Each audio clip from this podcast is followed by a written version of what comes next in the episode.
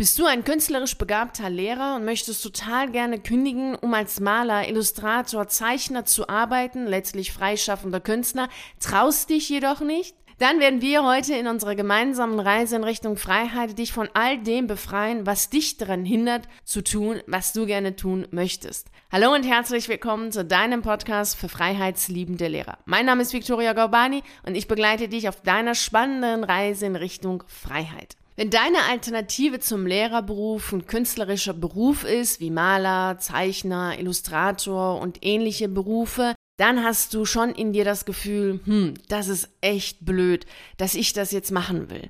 Du hast das Gefühl, dass das absolut keine gute Idee ist, denn im Hinterkopf hast du die ganze Zeit den Gedanken, damit kann man kein Geld verdienen. Zwar ist dieser Gedanke kein Gedanke, den nur künstlerisch begabte Lehrer haben, die gerne mit der Kunst Geld verdienen wollen, sondern diesen Gedanken hast du vielleicht auch, wenn du daran darüber nachdenkst, als Yogalehrer, als Heilpraktiker oder gar als Astrologe, als Medium zu arbeiten. Da denkst du dir da auch, kann man damit überhaupt Geld verdienen? Letztlich ist es immer so, wenn wir über die Kündigung sprechen und über die Alternative, dass es um das Thema Geld geht. Also auch diejenigen, die das Gefühl haben, es geht um die rechtlichen Teile der Kündigung, ja, was passiert mit der Pension und was ist denn mit der Krankenkasse, auch die auf den Punkt gebracht, denken an das Geld, denn es ist so, naja, was ist, wenn ich dann im Alter das Geld nicht kriege, ähm, als wenn man das kriegen würde, wenn man jetzt die nächsten 30 Jahre dann als Beamter weiterarbeitet, als wenn es dafür eine Garantie gäbe, dass das äh, auf jeden Fall dann sein wird, dass man das Geld kriegt. Wobei dieses Geld ein Fragezeichen ist. Es ist ein X also wie viel es ist, ist ja unklar. Es verspricht dir ja keiner, dass du die Summe X bekommst,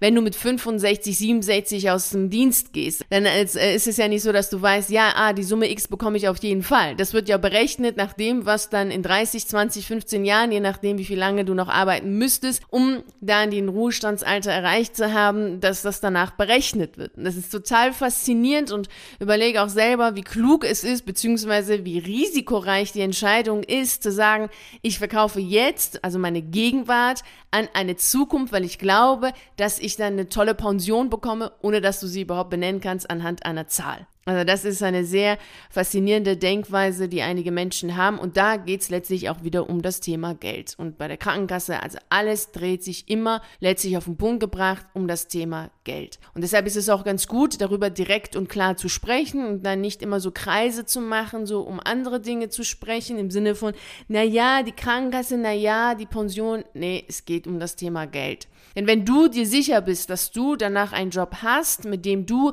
genug oder ausreichend oder viel, je nachdem, was du verdienen möchtest, auch verdienst, dann machst du dir natürlich keine Gedanken um das Thema Altersarmut. Wobei es generell unklug ist, Entscheidungen zu treffen aus der Angst heraus. Klüger ist es, Entscheidungen aus dem Mut, aus der Zuversicht, aus dem Selbstvertrauen heraus zu treffen. Und dementsprechend würdest du dann auch jetzt wenn du künstlerisch begabt bist, keine Entscheidung treffen, die eher in die Richtung geht, oh Gott, ich habe Angst, dass das danach gar nicht klappt, sondern vielmehr dich darauf zu fokussieren, dass es klappt, nämlich dass du dein Selbstvertrauen stärkst, dass du deine Kunst, also die Tätigkeit als solches, die du verkaufen möchtest, übst, übst und übst. Das ist natürlich das A und O, wenn es darum geht, Kunst zu verkaufen, ein Handwerk zu verkaufen, muss das, was du machst, natürlich gut sein, am besten noch sehr gut sein, dass du es natürlich auch verkaufen kannst. Und vielleicht denkst du dir das, was sehr viele Lehrkräfte, mit denen ich arbeite, die künstlerisch begabt sind, die als Künstler arbeiten wollen, jetzt auch denken, naja, ich kann ja total gut sein, wie ich will. Kunst wird ja als solches nicht verkauft. Es ist ja brotlos, dafür zahlt ja keiner. Es ist ja nichts, was man unbedingt braucht und so wie vielleicht Brötchen oder generell Lebensmittel. Dementsprechend muss ja nicht irgendjemand wirklich tatsächlich für die Kunst Geld ausgeben und sich ein Kunstwerk kaufen. Ist es tatsächlich so? Ist es wirklich so, dass wir sagen können, die Kunst, die braucht keiner und das können wir einfach streichen und dementsprechend brauchen wir auch keine Künstler, denn wenn wir keine Kunst brauchen, brauchen wir auch keine Kunstschaffenden, also braucht man ja nicht. Wofür überhaupt? Die könnten ja alle was anderes machen. Zum Beispiel als Lehrer arbeiten, denn das ist doch ein nützlicher Beruf für die Gesellschaft, brauchen wir und es gibt ja einen Lehrermangel, also am besten Lehrer bleiben, also dann ist das Problem sozusagen gelöst und dann ist, sind auch alle glücklich. Ist es wirklich so? Und hier merkst du schon das erste Problem, was du hast oder die meisten haben, die künstlerisch begabt sind und die aus dem Beamtenverhältnis, aus dem sicheren öffentlichen Dienst rausgehen wollen, um als Künstler zu arbeiten. Genau, der erste Gedanke ist brotlose Kunst, damit kann man kein Geld verdienen. Und das ist tiefgreifender als andere, wie ich möchte Yogalehrer werden, Heilpraktiker werden und andere Berufe. Die haben das auch Logischerweise, wenn es um die Selbstständigkeit geht, haben das sehr viele, die aus dem Beamtentum kommen und aus dem öffentlichen Dienst, als jetzt andere Menschen. Das ist immer dabei, aber bei Künstlern ist es natürlich noch viel, viel gravierender, weil wir schon seit Jahrhunderten kulturell gesehen immer wieder wiederholt bekommen, naja, braucht ja keiner, zahlt ja keiner für, ist ja brotlose Kunst. Und somit ist natürlich die Entscheidung zu treffen, aus dem Sicheren rauszugehen, um etwas zu tun, was absolut unsicher ist und wo es wahrscheinlich auch deine Eltern, deine Freunde, deine Bekannte, deine Kollegen sagen werden, ja, bist du denn verrückt geworden? Du kannst doch jetzt hier nicht kündigen, um als Künstler zu arbeiten. Das geht doch gar nicht. Das wirst du doch nie schaffen, dieses Geld zu verdienen. Ist klar, dass dir die Kündigung schwer fällt. Also noch schwieriger für dich ist, als sowieso schon das für die meisten ist. Es ist ja nun mal ein großer Schritt und für dich als künstlerisch begabter Lehrer ist das noch schwieriger, weil du das Gefühl hast, direkt in die Armut zu gehen, sowie das Bild Der arme Poet von Karl Spitzberg oder generell die Lebensweise, die wir kennen vom französischen Bohème, also im 17. Jahrhundert, dieses eher die Armut auch zu verherrlichen, als etwas Gutes zu sehen, Reiche und das Geld zu verbannen und als etwas Böses anzusehen und in dieser Weise des Bohème, Bohemienne zu leben, das ist so die Denkweise, die wir haben, wenn wir an Künstler denken. Und das ist auch gleichzeitig natürlich das innere Bild, was wir haben, wenn wir an Künstler denken. Also materiell arm, geht aber total auf in seiner Kunst und ist glücklich. So möchte natürlich kein Künstler leben. Und du möchtest natürlich auch nicht als Lehrer jetzt kündigen und rausgehen aus dem Beamtendasein und dann arm sein, dafür glücklich sein mit deiner Kunst. Das ist natürlich nicht das Ziel, dieses Entweder-Oder, sondern du möchtest sowohl als auch. Du möchtest materiell gesichert sein und trotzdem glücklich sein, indem du deine Kunst verkaufst, also erst, erst überhaupt künstlerisch dann tätig wirst und dann deine Kunst verkaufst und von der Kunst leben kannst. Also du möchtest von der Kunst, von deinem Handwerk, von deinem Können leben und nicht das nicht zu können und dann etwas anderes machen zu müssen, um dann die Kunst als Hobby haben zu müssen. Das ist ja nicht Sinn der ganzen Sache, das ist auch ganz klar. Und daher ist es wichtig, dass du dir jetzt erst einmal deutlich machst, dass es eine Denkweise ist. Es ist keine Tatsache, es ist keine absolute Wahrheit, sondern es ist eine relative Wahrheit, die von sehr vielen Menschen gelebt wird. Sie wird auch nur deswegen von sehr vielen Menschen gelebt, weil sehr viele Menschen diese Denkweise haben und teilen. Das heißt ja nicht, dass wenn sehr viele Menschen etwas für richtig halten, dass es tatsächlich der Fall ist. Das kennen wir auch aus der Geschichte, dass sehr viele Menschen, die etwas für richtig gehalten haben, vollkommen falsch lagen. Zum Beispiel die Sklaverei. Also da waren sehr viele Menschen der Meinung, dass das, was sie da tun, richtig ist und korrekt ist. Aber letztlich hat sich äh, logischerweise herausgestellt, dass das absurd ist, was sie da mit anderen Menschen gemacht haben, nur aufgrund der Hautfarbe. Und das können wir in der Geschichte in vielen anderen Bereichen sehen. Und dementsprechend ist das, was die Masse denkt, nicht immer und beinahe fast eigentlich immer falsch, also selten richtig. Und somit kannst du davon ausgehen, dass wenn die Mehrheit der Meinung ist, dass man mit der Kunst kein Geld verdienen kann, dass die falsch liegt. Also das ist schon mal etwas, was du mitnehmen kannst, wenn du alles andere jetzt hier vergessen solltest, nimm schon mal mit. Nur weil die Mehrheit denkt, dass man mit der Kunst kein Geld verdienen kann, heißt es nicht, dass es tatsächlich so ist.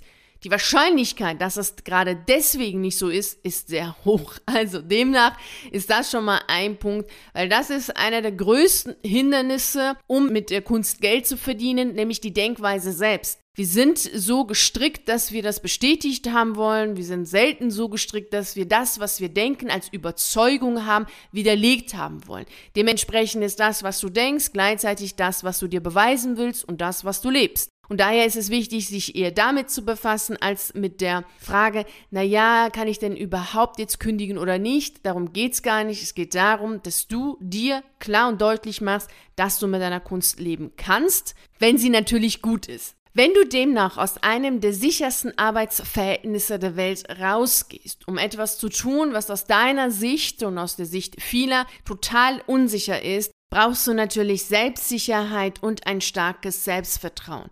Denn nur wenn du diese beiden Komponenten mitbringst, kannst du überhaupt die Denkweise haben, dass du mit deiner Kunst genug Geld verdienen wirst. Der zweite Punkt, warum es dir schwerfällt, als Lehrer zu kündigen, um danach künstlerisch zu arbeiten, ist, dass du der Meinung bist, dass die Kunst keinen Wert hat. Der Heilpraktiker heilt, der Yoga-Lehrer macht was Sportliches, Meditation ist super, alles hat einen Sinn, alles hat einen Wert, aber die Kunst, braucht man das wirklich? Was für einen Wert schaffst du, um diesen Wert mit einer Zahl benennen zu können?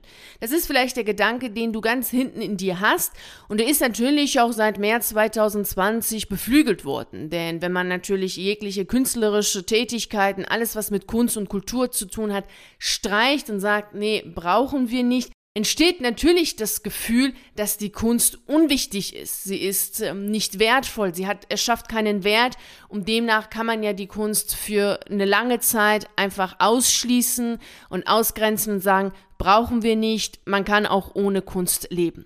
Ist es aber so? Natürlich nicht. Genauso wie wir physisch Nahrung brauchen, brauchen wir natürlich für unsere Seele Nahrung. Und die Kunst ist Seelennahrung. Und die Kunst hat die Seele nichts, womit sie sich glücklich fühlt, womit sie sich frei bewegen kann, in Fantasien und in Gedanken schweifen kann, um zu erschaffen, sich auszuruhen, sich auszudrücken. Also wenn du als Künstler dich ausdruckst in deiner Kunst, gibst du etwas, was der Sehende, also derjenige, der deine Kunst kauft und sich das anschaut, genauso mit dir teilen kann, nur dass er das sieht und nicht selber erschafft, weil er die Fähigkeit des Erschaffens nicht hat, zumindest nicht künstlerisch, der macht das anders. Und das ist etwas, was du dir nochmal deutlich machen solltest, denn du kannst nicht etwas verkaufen, was du selber als wertlos erachtest. Das geht nicht. Das ist ein Widerspruch in sich. Also wenn du deine Kunst verkaufen möchtest, und das willst du ja, wenn du von der Kunst leben willst, ist es logisch und klar, dass deine Kunst etwas zum Ausdruck bringen muss. Es muss einen Wert haben, es muss einen Wert schaffen, denn nur so kannst du einen Preis nennen, also einen Wert nennen an Zahlen, sagen, so und so viel kostet dieses Kunstwerk. Ansonsten funktioniert das nicht. Und dass Kunst gekauft wird, ist ganz klar, denn während der gesamten Corona-Zeit sind Kunstwerke verkauft worden. Also ich habe selbst Kunden, Lehrer, die künstlerisch begabt sind, die Kunst schaffen und die Kunst verkauft haben. Dass das funktioniert, ist absolut klar. Die Frage ist nur, wie weit lässt du dich darauf ein? Wie stark kannst du deine eigenen Überzeugungen verändern, für dich sinnvoll gestalten, also konstruktiv gestalten? Und wie stark lässt du dich jetzt auf auf den zweiten Punkt ein, du schaffst einen Wert. Und der dritte Punkt ist, beachtest du die wesentlichen Pfeiler der Selbstständigkeit. Wir lernen an keinem Ort, wie wirklich Geld verdient wird. Weder in der Schule, noch in der Uni, noch in einer Akademie, noch in sonstigen künstlerischen, schulischen, universitären Einrichtungen, in Institute wird über das Thema gesprochen, worum es letztlich geht, nämlich Geld. Wie verdienst du mit deinem Kunstwerk Geld? Wie verdienst du mit deinen Fähigkeiten Geld? Dieses Thema wird nirgends angesprochen. Dabei geht es darum. Denn keiner von uns will etwas können, jedoch damit kein Geld verdienen. Also es ist ja sinnfrei, malen, zeichnen zu können, aber damit kein Geld verdienen zu können, weil man nicht weiß, wie man damit Geld verdient. Demnach müsste über dieses Thema in der Schule, an der Uni, an der Akademie letztlich überall gesprochen werden, damit der Mensch, der etwas lernt, auch weiß, wie er damit Geld verdient. Denn sonst ist das, was er kann, stets ein Hobby. Und für die Selbstständigkeit ist eine Sache total wichtig. Es ist das Fundament des Ganzen, nämlich dass du weißt, was du für wen machst.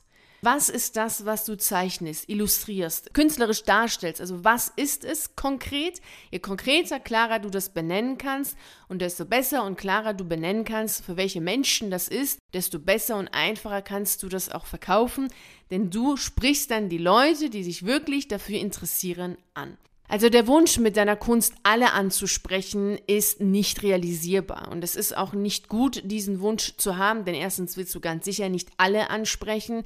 Deine Kunst bringt ja was zum Ausdruck und das ist ja das, was dich wiederum mit dem Menschen verbinden soll, der genau das haben möchte. Demnach erlaube dir selbst, das zu tun, was du gut kannst und was du gerne machst, denn dadurch wirst du erst einmal besser und kannst viel konkreter darlegen, was du genau zum Ausdruck bringst. Je allgemeiner das ist, was du zeichnest und je mehr es Richtung Deko geht, je günstiger musst du es verkaufen und je mehr setzt du auf Quantität anstatt Qualität und Spezialisierung. Und die Spezialisierung muss etwas sein, was der Kunde versteht. Das ist ganz wichtig. Es geht hier nicht um etwas Künstlerisches, was der Kunde nicht versteht, denn was der Kunde nicht versteht, dafür zahlt er natürlich auch nicht. Das ist klar, das kennst du selber als Kunde. Du zahlst ja nur für das, was du verstehst und wo du auch weißt, okay, das bringt dir jetzt wirklich was. Also das ist, hat einen Wert, hat einen Nutzen. Das macht dich glücklich, das äh, stimmt dich äh, super fröhlich. Also irgendetwas muss es dir geben, was für dich einen Wert hat. Also das, was dieses irgendetwas ist, muss für dich einen Wert haben, sonst zahlst du für das Produkt nicht. Und dafür solltest du dann wiederum, wenn du in der künstlerischen Rolle bist, sorgen, dass der Kunde mit dem, was du erschaffen hast, eine Verbindung eingehen kann und sagen kann, ja, das bewegt mich, das ist genau das, was ich will, also kaufe ich jetzt dein Kunstwerk. Und denke bitte nicht für das Portemonnaie des anderen. Es ist nicht deine Aufgabe, darüber nachzudenken, ob dein Kunde sich das leisten kann oder nicht. Deine Aufgabe ist es, dafür zu sorgen, dass dein Kunstwerk einen Wert hat, den der andere haben möchte und dementsprechend dann auch bereit ist, dafür zu zahlen. Das ist deine Aufgabe. Das ist ein Fehler zu denken, du müsstest jetzt für das Portemonnaie des anderen mitdenken oder nur reiche Menschen können sich Kunst leisten oder dergleichen. Also all diese Gedanken kannst du wirklich wegschmeißen, denn das ist nicht deine Aufgabe.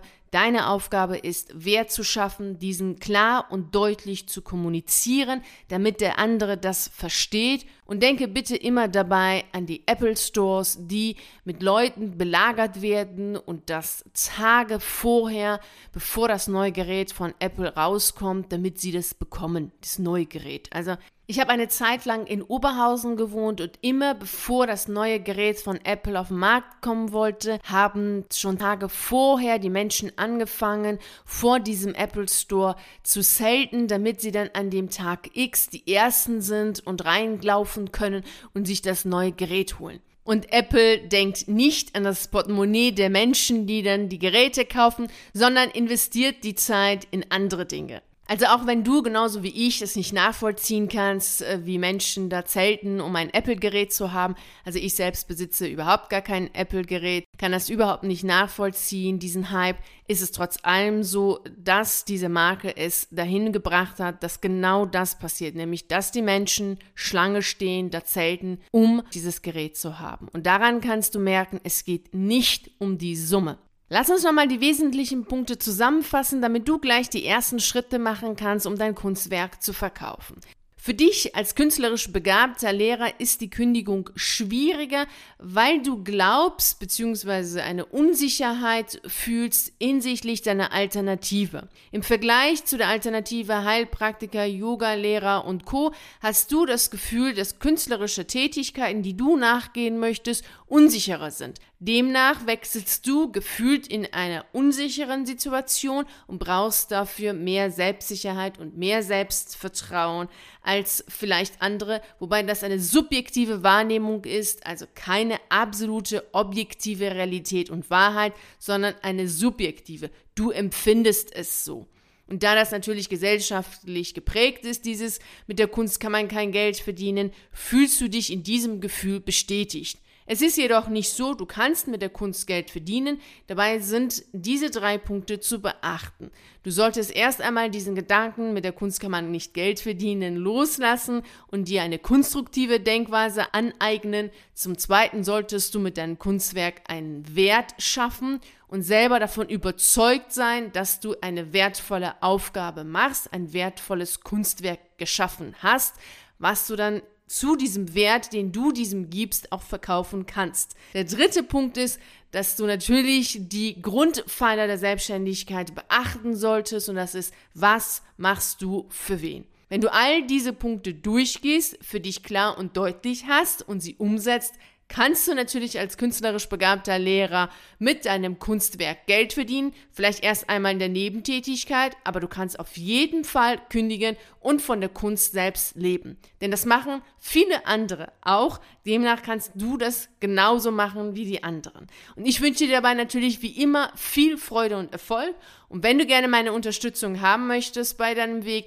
weißt du, wo du mich findest, nämlich im virtuellen Café und ich freue mich natürlich sehr auf deinen Besuch. Vielen herzlichen Dank, dass du bei der heutigen Podcast-Folge dabei warst. Ich würde mich riesig freuen, wenn wir uns auch nächste Woche Montag um 6 Uhr treffen und die nächste Reise in Richtung Freiheit zusammen antreten. Bis dahin freue ich mich sehr, wenn wir uns auf einen der YouTube-Videos sehen oder auf einen der zahlreichen Artikeln auf meiner Seite lesen. Ich wünsche dir einen wunderschönen Tag und nicht vergessen, mach dein Leben zu einer atemberaubenden Reise. Ciao.